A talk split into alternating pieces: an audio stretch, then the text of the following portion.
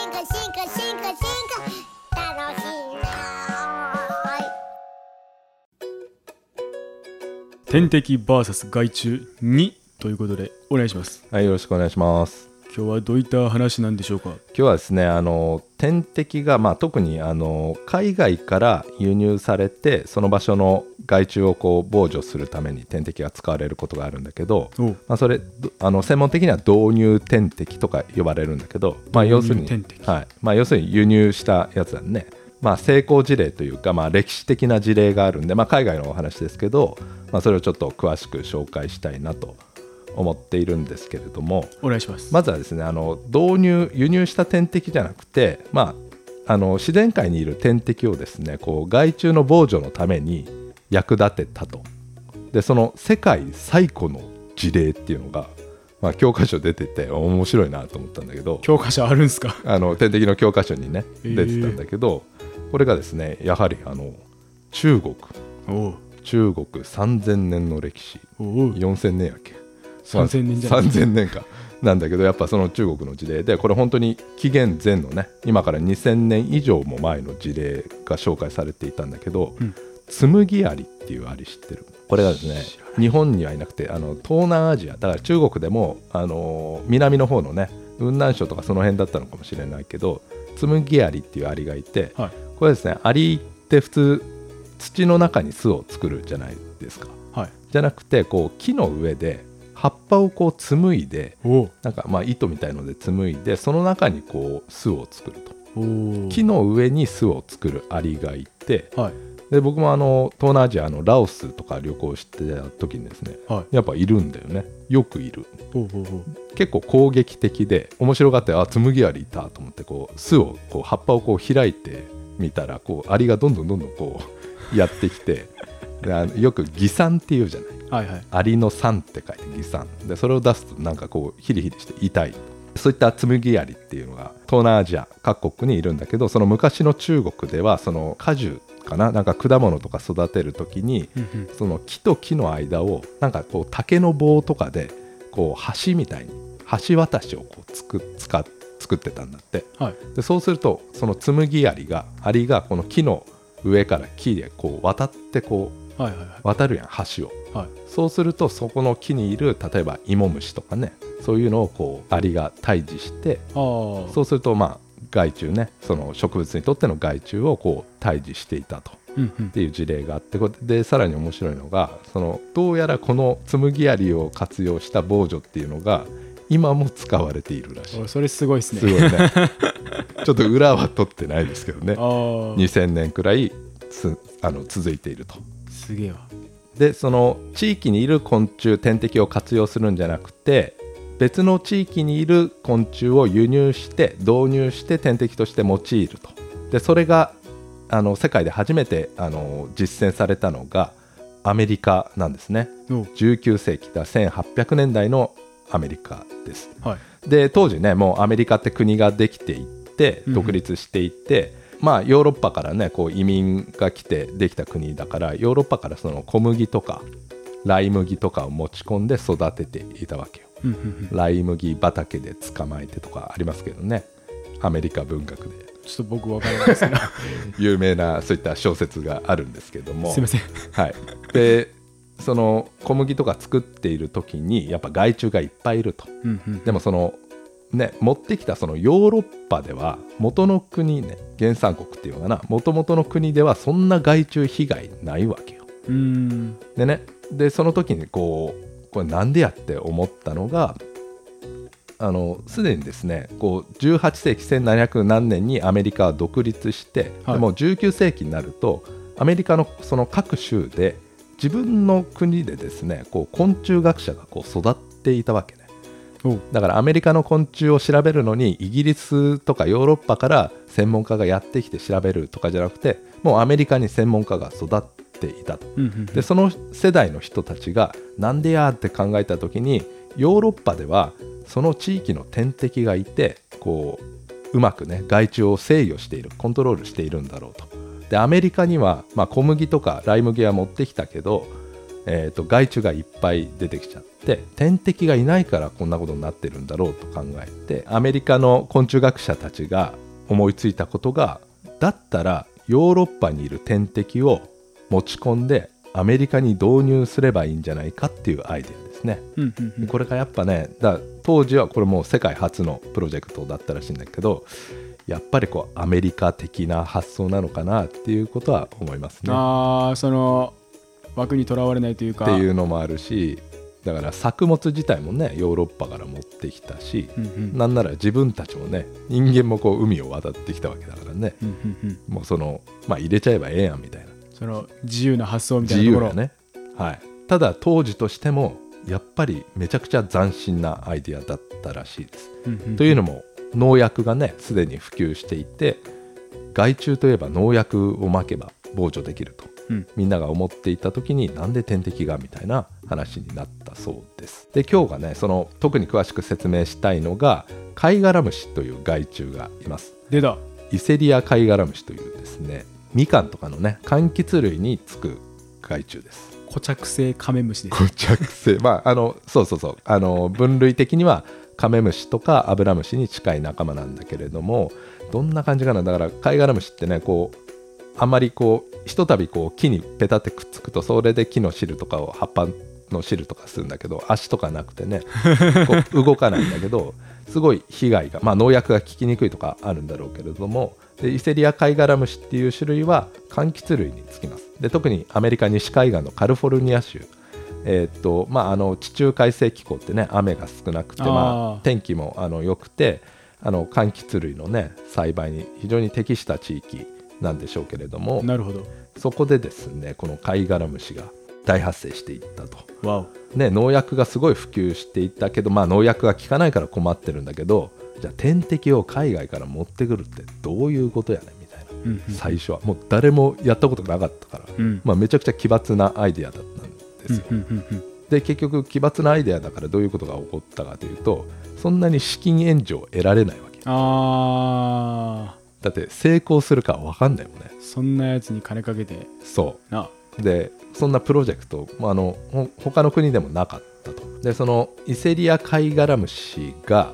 もともとのその原産地はどこだったかっていうとオーストラリアだったんですねオーストラリはい、うんだから害虫のその原産国に行ったら天敵がいるはずだとアおでその天敵がねベダリアテントウっていうテントウムシお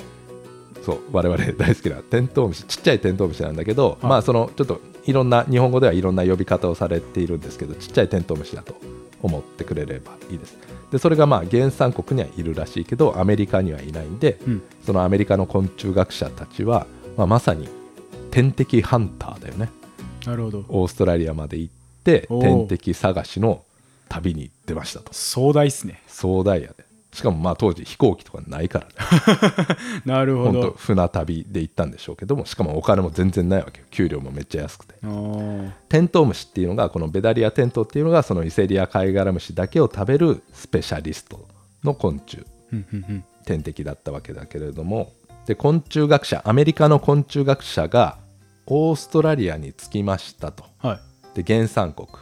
でその害虫もいるし貝殻虫もいるし害虫を食べる天敵のテントウムシもいることになっているとはいそういう情報があるとはいしたらさなんか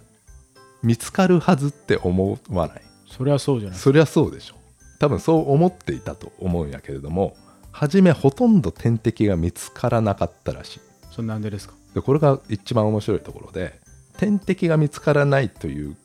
というか害虫もその害虫の貝殻虫もほんほとんどいなかったらしいこれ意外でしょょあーなるほど意外なんだけどよくよく考えてみればそうで要するに天敵の昆虫がいて害虫を食べてうまくコントロールできているってことは害虫の数がめちゃくちゃ少ないのようんうんうん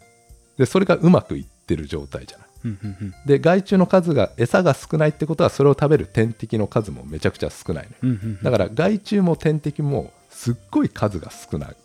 んだっだてからあのよくある食物連鎖みたいなピラミッドで、うん一番下にいる貝殻虫の数が少ないからその上の方にいるうんテントウムシの数も少ないみたいな、そうそういうことですねそう害虫をうまく制御している天敵がそれがオーストラリアなんだからってことは両方の種類が少ないはずなのようんうんうん今となって考えればねいそうですけどそねう僕も今もうオーストラリアからもうテントウムシ取って帰るもんだと思ってたんで、でこれなかなか予想できないよねテクニカルってことですかいやテクニックというかもうロジックかなあロジックうん、だから原産国いれば両方取れるみたいなイメージで言ったけどうまく防除制御できてるってことは両方の種類が少ないってことうね。んでそのオーストラリアの昆虫学者の人たちもほとんど貝そのイセリア貝ガラムシとかベダリアテントとか、まあ、知らんのそんなに重要じゃないし、うんうんていうかそのイセリア貝ガラムシはそのオーストラリアでは害虫になっていないからそんなに重要じゃないからほとんど知識がないわけ。害はあるけどもう個体数がめっちゃ少ないから、まあ、害虫としては別に認識するほどではないみたい大したことない。な、うんうんでも結局そのアメリカのその天敵ハンターの人たちがですね、まあ、頑張っていろんな場所を探して、はいまあ、ようやくそのオーストラリアで貝殻虫につくそのテントウムシを発見してはいもう発見した時はもうめちゃくちゃ嬉しかったでしょう ねアメリカ人なんでね「オーマイガー」と言ったかもしれないけど、まあ言うてますでしょうねそりゃ大騒ぎしたのかわからないですけどねすごいリアクションだったと思いますけど ね、はい、でなんか何箇所からいやまあまあやっぱいるはいたらしくて、うんはい、捕まえましたでもこっからも大変ででどういうことかというと要するに当時まだその飛行機もないわけようんだからうオんーストラリアアメリカだったらね1日あれば今だったら飛行機で帰れるけど、はい船で帰ってたわけよあだからその間頑張ってベタリアちゃんをそうこうなんとか生存させないといけないとそうそうそうで昆虫って結構暑さに弱いじゃないはいで冷蔵庫とかねどちらかというとこうクーラーのあるようなね涼しい環境だと昆虫って死な死なずに生きられるんだけど、うんうんこうもう30度とかになったら結構やばいじゃないうんうんでそれでこう途中で死んでしまったらね元も子もないし船で何週間も船旅してたら昆虫がどんどん成長しちゃうじゃない うんはいで成長卵からね幼虫になって、まあ、さなぎになったり成虫になってそこでなんか死んじゃったらもうアメリカ戻る前に終わってたらダメなんで、はうまいタイミングというかねほ保存方法輸送の方法とかもこう考えなきゃいけないみたいなね、まあ、結局この貝殻虫とテントウムシの場合はテントウムシを離して、まあ、うまくいったとうんでどんどんアメリカ国内で増やしてそれをもうアメリカ全土カリフォルニアだけじゃなくてアメリカ全土に大量に奉仕あの放したとうんうんそしそして、えー、と貝殻虫の被害を劇的にこう減少させたっていう、まあ、昆虫学の、まあ、応用昆虫学だねこういった農業の農業と昆虫の関係においてですね、まあ、歴史的なねもう教科書に必ず載っているようなサクセスストーリーなんですね。うんうんでその昆虫学者の人がこの柑橘類のですね、まあ、みかんみたいなグレープフルーツみたいな、えー果物たくさんありますけれどもそれの経済被害がね害虫による被害をもうすごい軽減させたうんうんうんよね。うんで自分は給料少ないのにうん頑張っていって、まあ、すごいまあヒーローみたいな感じなんでしょうけれども社会貢献ね、すごいいい仕事してるんやけども、まあ、最後になんかカリフォルニア州からですねこう時計をプレゼントしてもらったらしいんやけど時計ですかまあそれだけかなみたいなだからその報酬みたいなのはないのかなっていうあねーめっちゃいい仕事してみんな助けてるのに、まあ、この人じ自身はこう、まあ、金銭的にはそんなにこう報酬がなかったのかなという感じはまあそれは今も